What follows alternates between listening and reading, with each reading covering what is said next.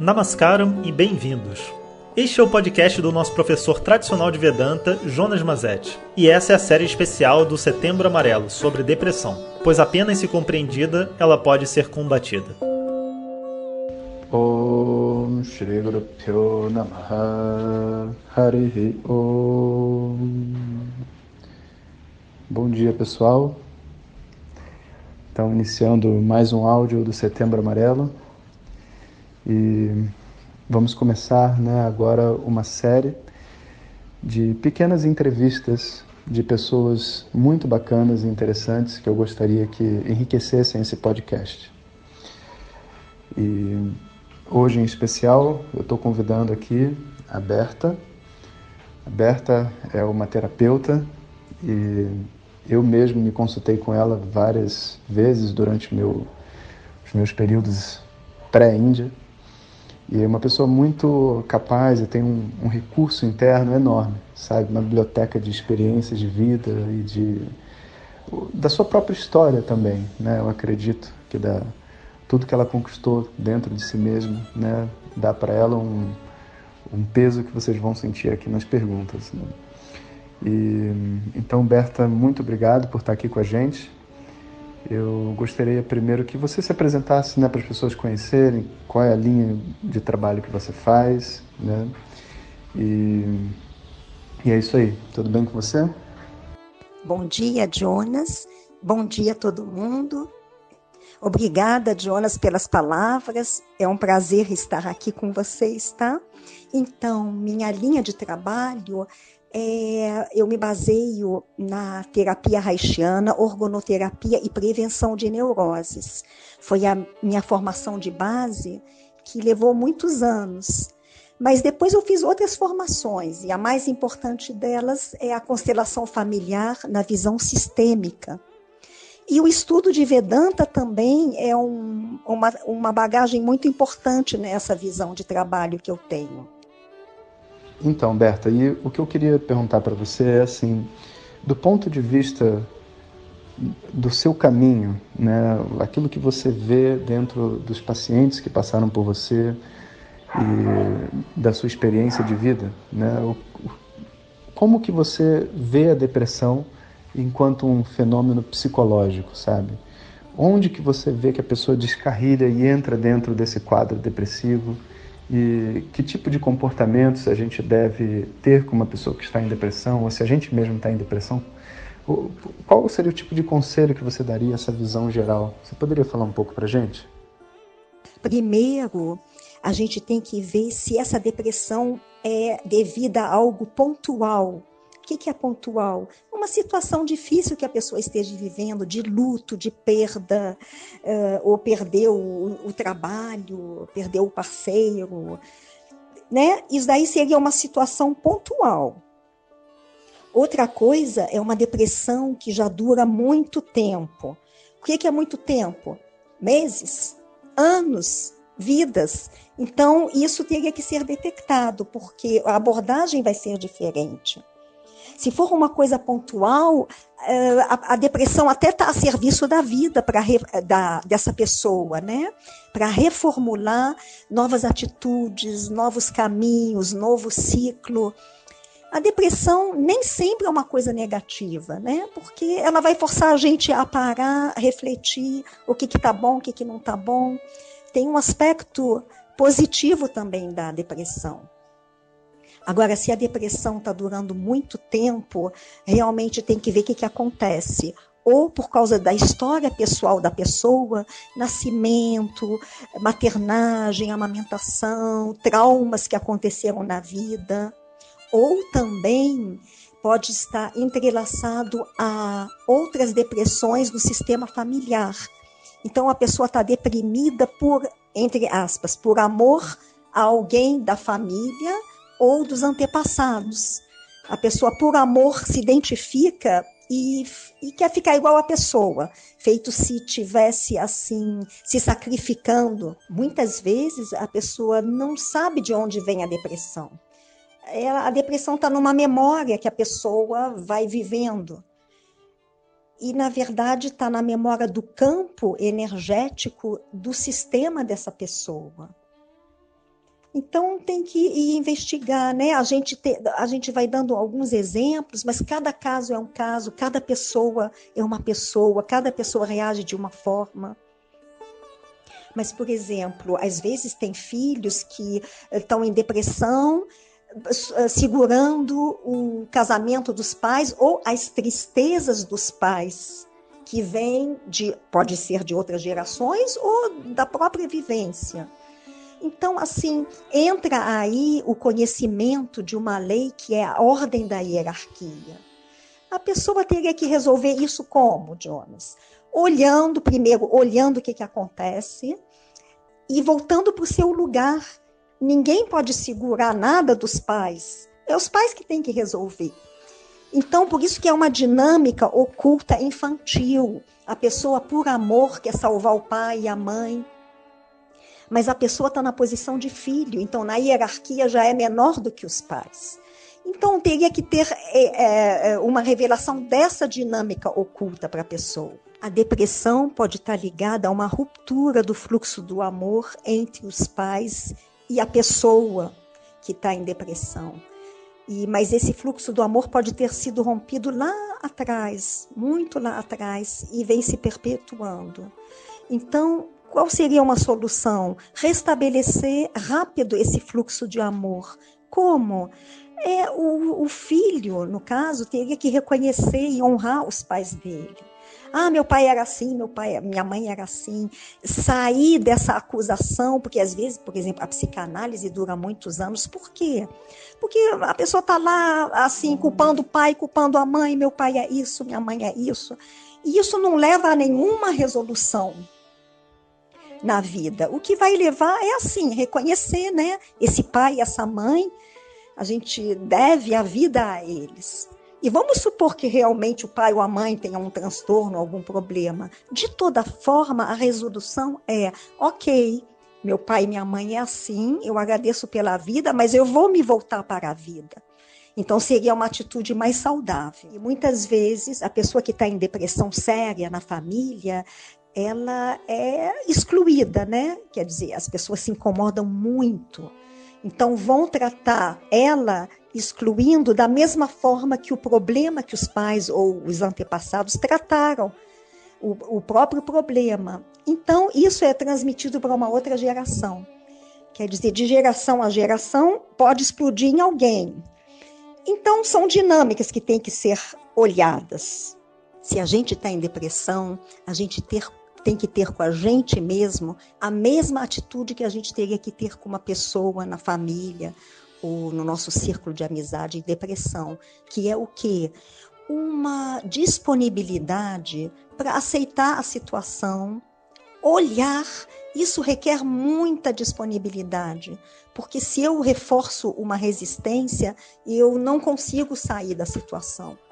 Então requer uma disponibilidade interna, eu olho para a situação, o que quer que seja que esteja acontecendo, eu vou me submeter a esta dor e olhar. Aí a dor também diminui, porque eu estou olhando para aquilo que tem que ser olhado, e isso alivia bastante. Claro que muitas vezes a gente não consegue fazer isso sozinho, então requer a ajuda de alguém que possa ter uma palavra amorosa, acolhedora, porque a atitude de base sempre é o acolhimento. Nós com nós mesmos e nós com os outros também, e os outros com a gente. Então, pode eh, procurar um vínculo de um amigo ou o vínculo de um terapeuta, ou às vezes também precisa recorrer à psiquiatria, né? Tem casos que a terapia, claro que vai ajudar só a terapia, mas precisa, às vezes, fazer uso de alguns medicamentos, dependendo da pessoa. Mas a atitude de base é o acolhimento. Então, por exemplo, se alguém está deprimido na família, é bom esses familiares não abusarem dessa pessoa que está, de certa forma, dependente, fragilizada. Para resumir, a pessoa pode entrar em depressão por uma frustração sexual, uma decepção, por causa do emaranhamento do sistema familiar e também, às vezes, é só um motivo existencial. Agora, na base da depressão, sempre a pessoa vai sentir uma raiva que, de certa forma, ela não vai expressar para fora, vai colocar para dentro, contra si mesmo. E é aí que a gente pode atuar em qualquer que seja o caso. Eu lembro do Swami Dayananda, né, Berta, falando assim que todos os problemas que estão associados à nossa mente, a gente sempre deve ter que tomar um cuidado, sabe? De não ser categórico, né? E se rotular como alguém depressivo, alguém triste, alguém ansioso, porque o próprio rótulo, né? Ele já cria uma barreira para nós, né? É, no caso de uma pessoa que esteja experimentando essa, esse estado depressivo, seja pelo motivo que for, né? Porque cada um tem uma história diferente, sabe? É, do ponto de vista terapêutico, sabe? Qual é o caminho a seguir? Eu sei que a pessoa vai ter que buscar uma ajuda, né? E com pessoas como você, que tem, assim, já um, um repertório de possibilidades que tem os instrumentos, né, para ajudar a pessoa, mas é, o que, que se faz do ponto de vista terapêutico com alguém que está em depressão, sabe? O que que que, que seria assim possível explicar para uma pessoa leiga, né, que está ouvindo a gente e que ao mesmo tempo é, quer entender um pouco mais sobre esse tipo de trabalho? Sim, Jonas, é muito importante a gente ter esse cuidado de não rotular nem a nós mesmos, nem aos outros. A gente não pode fazer isso com a gente. É feito se isso fosse um assassinato um pouquinho, né? E, assim, ter paciência, ter aceitação, entender, é, na verdade, transformar a situação a nosso favor. A gente não está deprimido por acaso, tem um aprendizado aí. E o requer apenas uma conscientização e a mudança de atitude. As emoções que a gente vive atualmente, a gente não pode botar debaixo do tapete, né? A gente tem que olhar e, é, e ver que elas estão refletindo um arquivo, uma, uma memória. E é por isso que a gente não consegue estar muito no presente, a gente, em geral, está reagindo né, nesse presente. E devagarzinho o trabalho é colocar tudo no lugar. Emoções, sensações, pensamentos, tem que voltar para o lugar que eles são mesmo, né? Tem outra parte nossa que está olhando para tudo isso.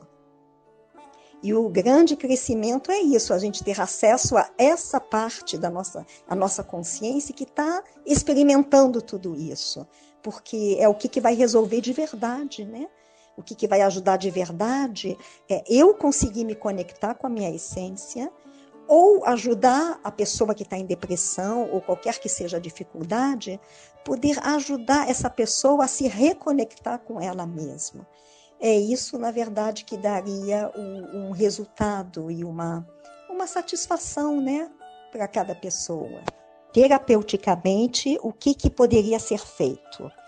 Claro, é, requer uma vinculação sincera e profunda com o terapeuta. A nível biofísico, a gente tem que mobilizar rápido o peito da pessoa, porque a depressão baixa muito nossa energia. Então a gente fica funcionando no nível muito baixo de energia. E mobilizando o peito, tem que mobilizar a raiva.